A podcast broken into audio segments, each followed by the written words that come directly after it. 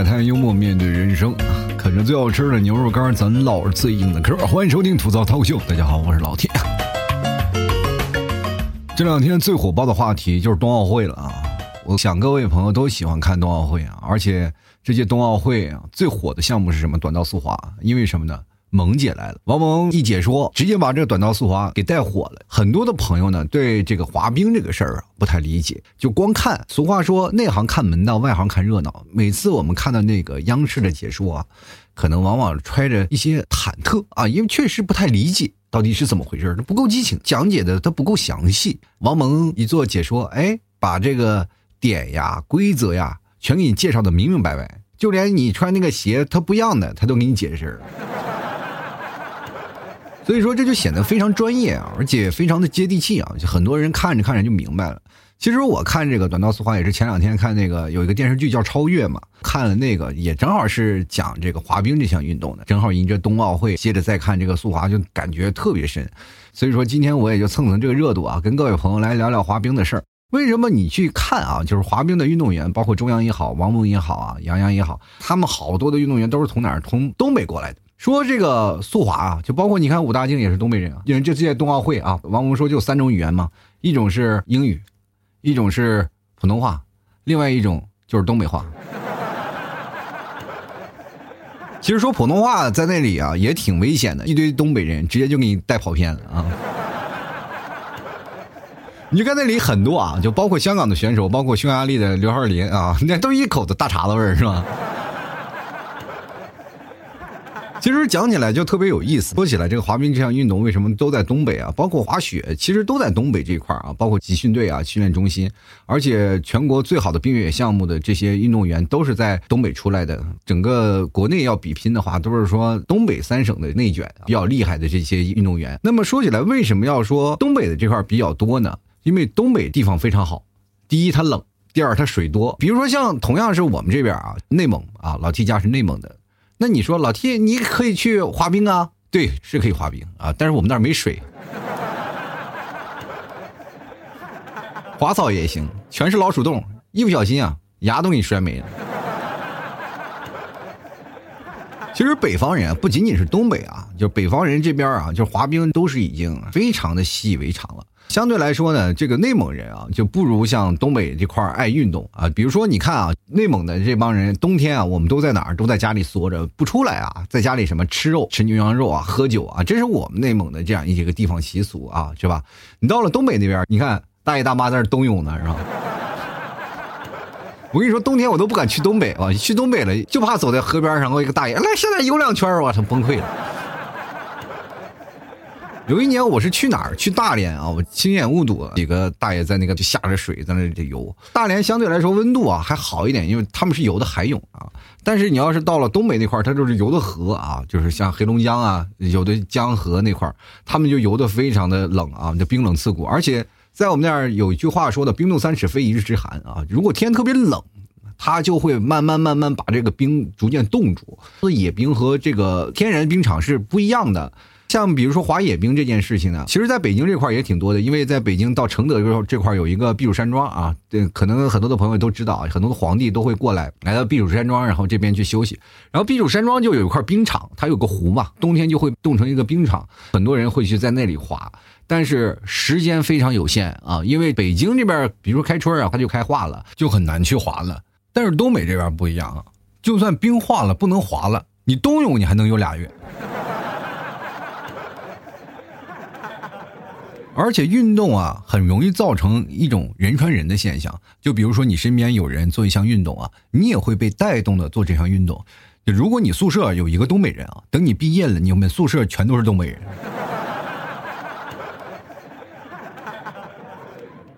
包括我这边说话，其实也有点偏东北味儿啊，就是因为内蒙非常大啊，有一部分是会被影响。比如说像内蒙的通辽、满洲里这块，可能说话有点偏东北味儿。包括我就内蒙中东部的地方，也会掺一点东北口音啊。所以说，很多的人以为我是东北人，我说我不是啊，只不过是东北话有些时候说出来更加顺嘴而已。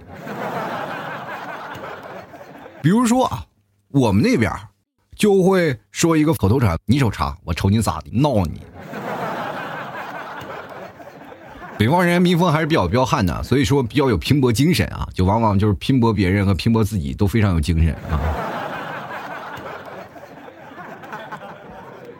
我们从小也滑冰啊，我小的时候没有那么好的条件啊，有个冰刀啊，有个冰鞋什么的。北方的孩子都会滑冰，像在东北啊叫滑出溜滑是吧？像我们那边叫滑出溜，叫法可能不同，但是意思是一样的。因为我们那边地上到处都是冰，尤其是冬天下雪的时候特别可怕啊。为什么呢？因为我们那边。最早条件并没有那么好，不像各位朋友说，现在家庭条件都好一点了，大家都是有自己的下水道啊，住楼房里自己往马桶里倒水啊，或者我们那边没有啊。小的时候哪有什么厕所都是公共厕所，然后水呢都是往地上倒。一到地上呢，它就结成冰了，是吧？结成冰了呢，中间总有一条冰。比如说我们过去都是土路，没有说像现在的柏油路啊，就是我们住的那个大院里，就浇冰，谁都往那个中间倒，然后就浇成了一溜冰，那我们就从中间滑啊。虽然那个水不干净啊。但是我们就在那里滑啊，就是滑是用什么呢？比较硬一点的鞋，就是开始跑助跑，然后开始滑。我们从小到大都是滑，就比如说我们最高的记录就可以从学校一直滑到自己的家里，上课的时候也可以滑着过去，就跑两步滑，跑两步滑，就是这样的一个滑，就没有说一个人说是穿着冰刀去的，是吧？因为确实是说实话，我们那边太冷了，你要穿着冰鞋呢，容易把脚趾头冻掉了。我真的滑过一次野冰啊！我们那边有个体育场啊，体育场冬天中间啊浇成了冰，然后在野外滑。大冬天零下三十多度，在室外，你去想想，滑冰啊！我去那穿了个冰鞋，我在那冰上站一会儿，那脚丫子快冻掉了。那都已经不是自己的脚了，穿那么厚，而且脸也冻得生疼。有的人还在那里滑得很开心啊！我们那边不太流行滑冰，就是因为天太冷了。倒是有一些冰雪项目，有很多的人在那滑雪呀，或者是干这些什么的，也也挺多。最近比较火起来了嘛。过去哪有什么知道什么滑雪呀，或者干什么？我们那就是有很多人跑去越野去了，是吧？大草原上去搞穿越的，但所以说我们那边有天然条件，其实蛮好的。过去的时候还有一条河，我们那边有条河叫西陵河，有首歌唱的挺好啊，就是德德玛老师唱的《西陵河呀西陵河》，说的就是我们那边啊有条西陵河，过去还是有的，后来没了，水又断了。小的时候我们还在那条河上经常去玩。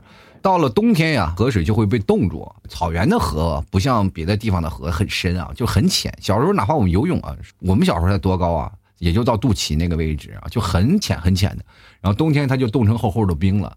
冻成厚厚的冰呢，我们就开始在那上面滑冰。在河边上长的孩子们，就是我们那边叫华燕，也叫核桃啊，反正也叫新陵河的。因为我姥姥家那在河边啊，我小的时候我们就愿意去那儿，就算是属于城市的最边缘了。因为旁边就是河了嘛，旁边就是河，然后那边就是草原了，就城市最边缘。我哥他们就住在我姥姥家，然后他们都有那个冰车啊，小冰车，然后坐在冰车上，然后拿两个大炉钩子，然后给它摸尖了，咔跑，是吧？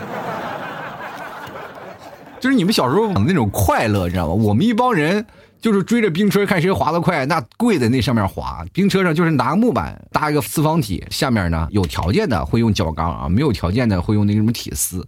那家伙跑的一个个比一个欢，擦擦擦跪在那儿，你就感觉从远处看啊，就感觉一帮人跪地飞行，你知道吗？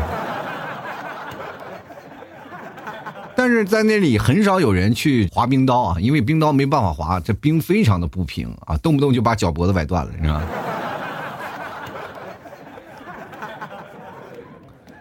所以说我们那边就滑冰，我很少见，真的很少见。从小到大，我们都是一虽然说跟着冰一起长大的，但是很少接触这个滑冰。其实按照现在来讲呢，也也有很多的天然条件了，大家可以去这个滑冰啊，去野外去滑冰了。但是滑野冰的人还是少了，现在大家都去室内了，去室内滑冰啊，比较有意思。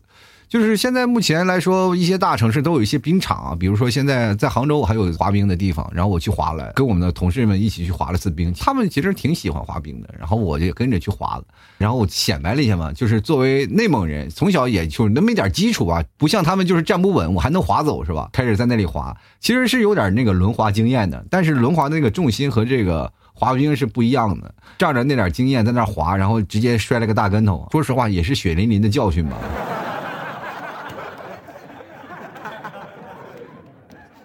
我记得小的时候摔最狠的，因为北方有冰，很多人很羡慕。说实话啊，从小被那个冰摔的，基本都是智商有些欠缺了，你知道吗？小时候见到冰，你们总是认为哇，冰是太爽了，我站在冰上可以滑很远。你要摔出去的也能摔很远。其实小的时候，如果说你在上初中啊，或者是你在上小学的时候啊，基本摔跤不害怕的，因为什么呢？戴手套，戴着帽子，戴着手套，你摔倒没有问题啊，你手一撑，基本就可以继续滑行，然后摔倒了也没有事儿，磕不着你。最可怕的是什么呢？你稍微大一点，懂得臭美了。这个时候你就不戴手套了，因为你会觉得双手插兜是非常潇洒的一种行为。你看很多的人啊，就是佝偻着脖子，然后双手插着兜啊，顶着风前行。前行的时候你看着很帅气，哎呀，这哥们真帅啊！大冬天这么冷，穿这么少。接着地上有块暗冰，暗冰是什么呢？就是有层冰。下了层雪，把那层冰给盖住了，你看不见，你以为是雪，一踩上去，它比那个普通的冰还要滑，嗖一下就滑倒了，真的猝不及防。你这个时候手插着兜，你是拔不出来的，你懂吗？你想想，你有天摔倒了，你这个手被人捆住了那种感觉啊，就是你在那抽兜，然后脚还不断的打滑。如果你要看过那个猫和老鼠的话，你就能知道那个猫真的是太惨了。每次我看到那个猫和老鼠猫被打的时候，在那转的时候，我都感觉哎呀，我的心都快碎了，你知道吗？结果就是你要往前杵，门牙掉了；往后杵，基本就不省人事。就是在北方的快乐你们不知道，但是在北方的受伤的程度你们也不知道。有一次啊，在我二舅家，他们住平房，然后没有自来水啊。那个时候没有自来水，是有那个集体的一个泵房去打水的。最早以前条件比较差嘛，去二舅家玩，然后他们说走啊去打水啊。其实打水对于孩子来说特别开心，为什么呢？就是因为泵房那边它是一个上坡。上坡上去呢，就是因为泵房老是打水打水，然后就是容易往下洒，一洒洒洒洒洒，日积月累呢，它就变成一个冰场了。它就是从上坡你就可以滑下来，就像一个大滑梯一样，你知道吧？就是大家爬上去，然后在那里，然后开始打水，打完水，然后慢慢的把桶滑下去，然后这样的再走回去，然后把桶拿扁担拎回家。是这样的一个过程啊，然后对于孩子们来说，这就是最好的一个天堂了。你就可以在上面不断的爬上去，然后再滑下来，爬上去再滑下去，这是最早的一个那种滑梯的雏形啊。我也是上去了，然后本来我还上去正要往下滑了，是吧？正对的是下下坡，刚往下坐的时候没坐好，脚先滑下去了，然后后脑勺子着地了。别人是坐着滑下去的，我是直出出出滑下去，现在。后来的故事不知道了啊。不省人事了，你知道吗？像我们那边人啊，对处理这种在冰上啊摔倒了以后没有意识的人比较有经验啊。就是像我妈、我爸他们啊，像我二舅他们一说，哎呀，孩子摔倒了，特别着急的呀，把我们赶紧送到这个家里啊，送到家里，然后他们开始打麻将。然后把我放在床上，就那一睡睡了一天。等我醒来的时候，我发现几点了？我二舅说你已经睡了一天一夜了，你爸你妈回家了啊！你醒了，说下午我把你送回去啊。有时候我很庆幸我能活过那个年代。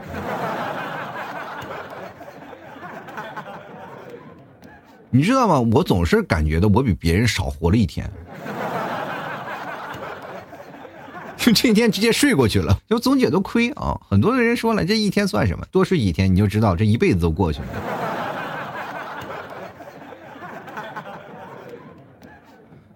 小时候爱滑冰，其实这是对于我们每个人啊，都是一种开心的那种愿望。但是你长大了以后呢，想滑冰了，其实说实话反而没有时间了。虽然说我们这边有得天独厚的一个冰雪条件。但是为什么这样的一个好的运动员就是特别少？那反而东北特别多啊？就是很简单这个道理。从小滑这个项运动的人特别多，比如说像东北这边从小滑雪呀、从小滑冰的人就特别多，就是可以吸收很多的人才。这其实跟我们现在的踢足球一样嘛，就是足球现在就是这样的一个情况，没有多少人嘛。就是你看着就是现在那个表面上那么多人，其实你敢让你家孩子长大了以后，你说你别学习，你踢足球去吧，你就感觉哎呀，这孩子是不是要荒废了？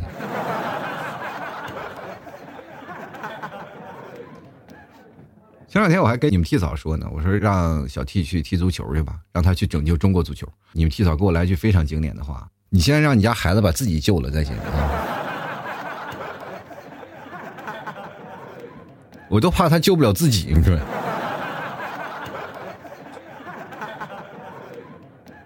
所以说这段时间你再看短道速滑，嗯，包括看那个速度滑冰，你就会发现特别亲切，造成了现在很多人都愿意滑冰，然后滑冰的这项运动可以慢慢起来。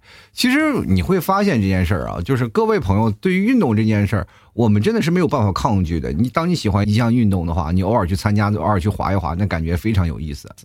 当然不能滑多了，这就跟老板给你画饼一样，吃多了他也撑。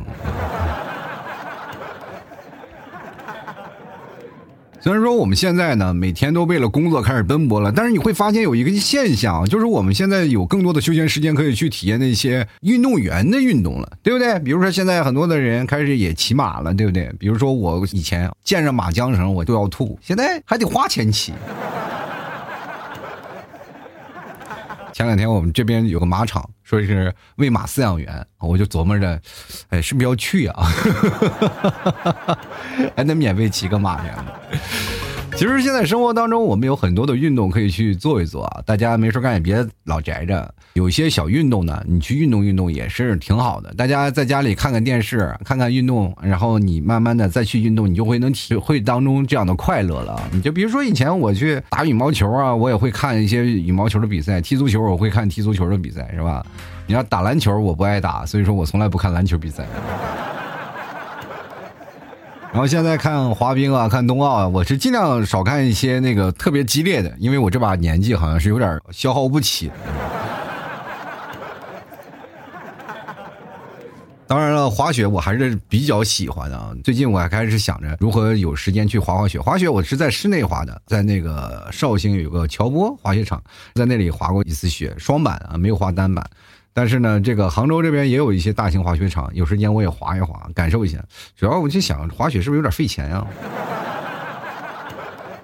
这这些运动啊，都可以啊，作为我来说都可以玩啊，玩的也上手很快。但是就是感觉可能是不是有点太费钱了，你知道吗？装备太费钱，但偶尔玩一玩还是感觉不错的啊。就是每次你都能体会到不一样的人生啊，就运动可以带给你突破极限那种感觉，非常好。所以说。我买摩托车其实也是这种感觉啊！很多人说呢，买摩托车你要去外边跑吗？我不跑，我就原地转转圈就可以了，就做做那种的金卡纳那种转圈呀，这些玩一玩啊，训练一下。因为我以前都是骑马的闹障碍的，什么对我来说还是驾轻就熟的。就是最近呢。很多的朋友可能一直特别关心老 T 的摩托问题啊，那今天也跟各位朋友说一下啊，就是摩托终于凑齐了啊啊，鼓个掌啊！其实我们很多的朋友也跟我说，哎，老 T 你的摩托车凑齐了没有？我说凑齐了，我摩托都买了啊。但自从买了摩托，我不知道为什么杭州就开始下雨，过两天要接着这个梅雨季节了，是吧？一直下雨啊，我就骑不出去啊，这让我是非常的感慨。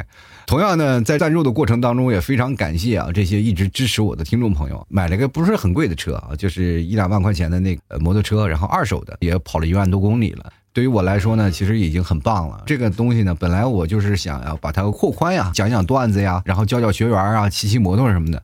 这其实是一种很有意思的事儿啊。昨天我还是统计了一版啊，也非常感谢赞助还是有龙虎榜的，赞助榜的有前十的朋友。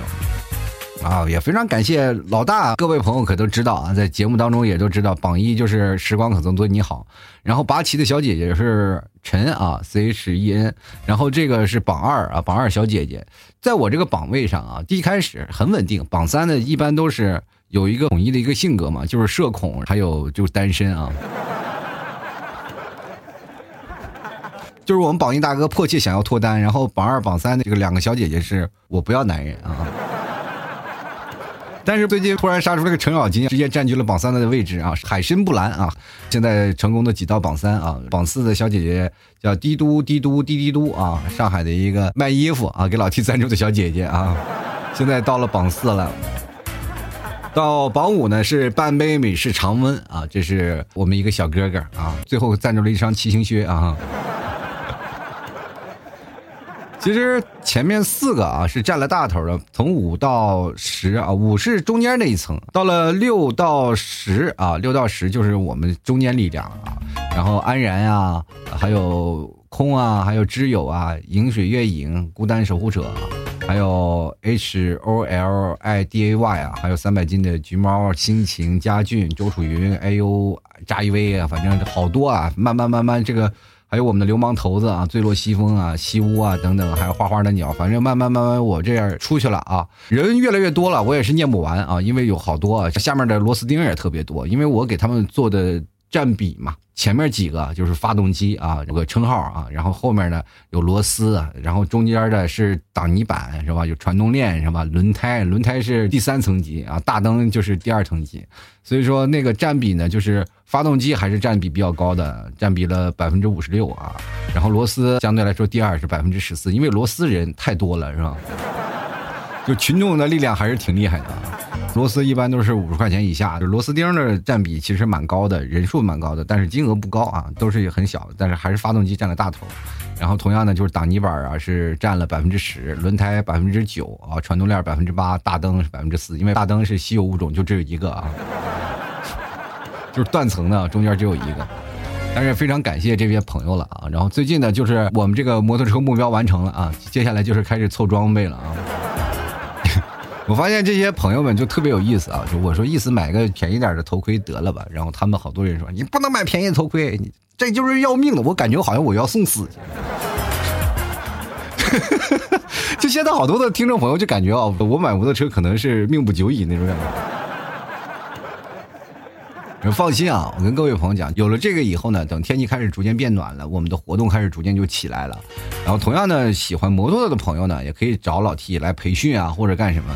同样呢，一般我都是给别人培训，未来会拉着这些朋友们啊，就是包括喜欢骑摩托车的听众朋友，喜欢老 T 的朋友啊，就是大概都是我老 T 的槽子们，好多的骑车的摩友，我们出去玩啊。或者是在全中国呀，咱们旅游啊，走个路线呀，等等等等这系列的活动啊，慢慢慢慢咱们就会走起来了。其实有的人可能真的是说实话也想骑摩托，就是因为啊，可能是限行啊，或者禁摩啊等等一些原因没有办法。但是你要玩呢，就平时工作又没有时间，或者又是养娃呀，或者干什么。其实你可以用另一种角度去讲，这是一种圈子啊，就是我也是想突破一个圈子，然后走到另一个圈子里，通过这样的方式认识更多的朋友，喜欢上另一种生活啊。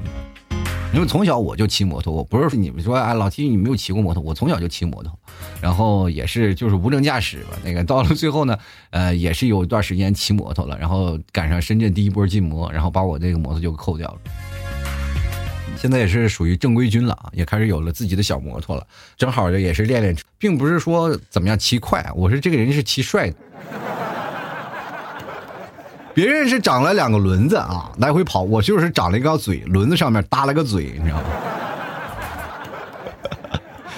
所以说呢，我就特别喜欢那种感觉。不知道各位朋友你们喜欢是什么感觉啊？就是很多人可能喜欢骑在摩托车帅帅的样子，有的人就喜欢那种风驰电掣的感觉，有的人喜欢那种过一个弯的那种征服感啊，就是有的人喜欢那种刺激啊、高压的那种感觉，有的人又喜欢它的交通灵活。我不是啊。我这个人就喜欢，就是一堆人在那里聊聊天然后一结伴出行的感觉。那所以说，我就喜欢就是拿个对讲机啊，大家彼此聊着天游览着大好河山那种感觉，对吧？就是比较沉浸式的，我就比较喜欢这样的感觉啊。所以说，算是有一种新的生活。然后今天呢，也是算是跟各位朋友讲。然后我那个车呢，今天牌子也到了，然后把牌子也安上了。今天我还发那个照片发到群里了。我的车牌啊，就是也非常的应景，就是一百零八啊。正好一百零八将，然后也是希望各位朋友都喜欢。我们在这边都是齐聚一堂，真的是感觉我那个群名该改了，改成聚一厅是吧？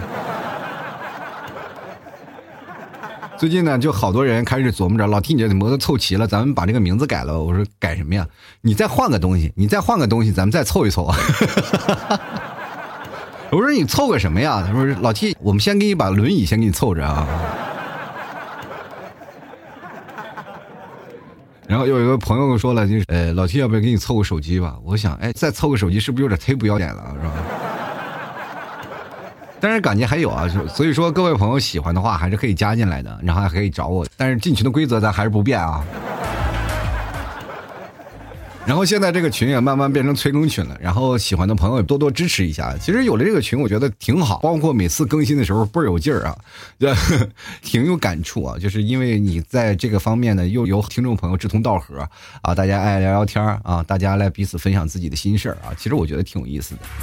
反正不管怎么说呢，这也是一项运动。骑摩托不是说它是一种交通工具，它也可以变成一场运动啊。比如像金卡纳呀，啊，像那个竞赛呀，是吧？摩托的赛车呀，所以说这样都有啊。就不管你是下赛道呀，还是在骑行，还是练金卡纳，我觉得都是另一种的人生。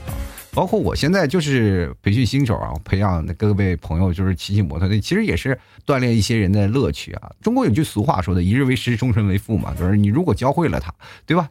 别人还是对你有感激之情啊。这以后呢，慢慢你出去玩了是吧？还是跟着你走的是吧？以后咱的槽子队伍会越来越大，对吧？反正不管怎么说吧，今年开始了，然后我也在想，就是能不能去做一个关于视频类的内容，因为我以前要做那个内容呢，我就会发现有些重叠了。本来我就在节目当中做了一些脱口秀的节目，然后我在做视频类的节目，我就觉得会有重合，所以说就想着有没有什么新的玩法。现在也在琢磨啊，是能不能把摩托一些片子啊，骑摩托的片子呀，或者是玩的一些东西融合的脱口秀的元素，然后给一个剪辑的东西啊。所以说最近也是在想这个问题啊，未来你看这一年吧。肯定会有很多更好的花样出来，所以说付出总会有回报的，你要相信啊！好了，吐槽社会百态，幽默面对人生啊！喜欢老 T 的节目，别忘了支持一下啊！其实我家的摩托车跑得再快，也不如我们家牛跑得快，是吧？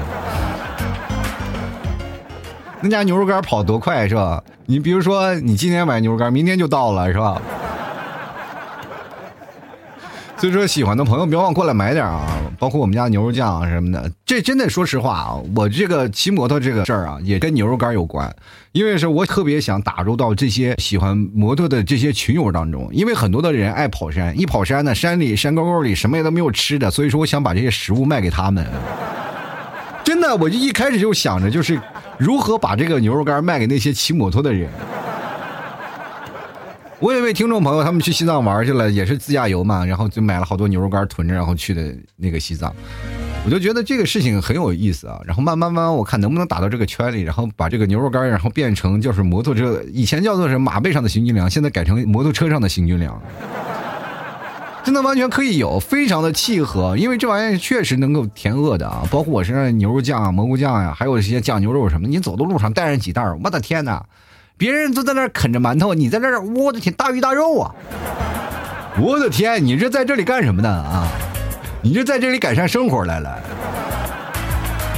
反正不管怎么说啊，喜欢的朋友别忘了多支持一下。购买的方式非常简单，大家可以直接登录到淘宝，你搜索老 T 店铺啊，吐槽脱口秀啊，那就可以找到老 T 的店铺了。同样呢，各位朋友也可以直接搜索宝贝名称啊，老 T 家特产牛肉干啊，然后。里面有一个吐槽 T 的商标，你看到了这个商标了，你就点进去，然后可以找客服对一下暗号，因为你不太确定是我嘛。然后吐槽社会百态，我回复幽默面对人生啊，绝对是 OK 的。呃，当然了，你可以看这个买家秀，买家秀，因为有很多的朋友说老 T 老 T 的有这些打招呼的方式啊，对吧？这个肯定就是老 T 家的，喜欢的朋友就直接可以下单了，好吧？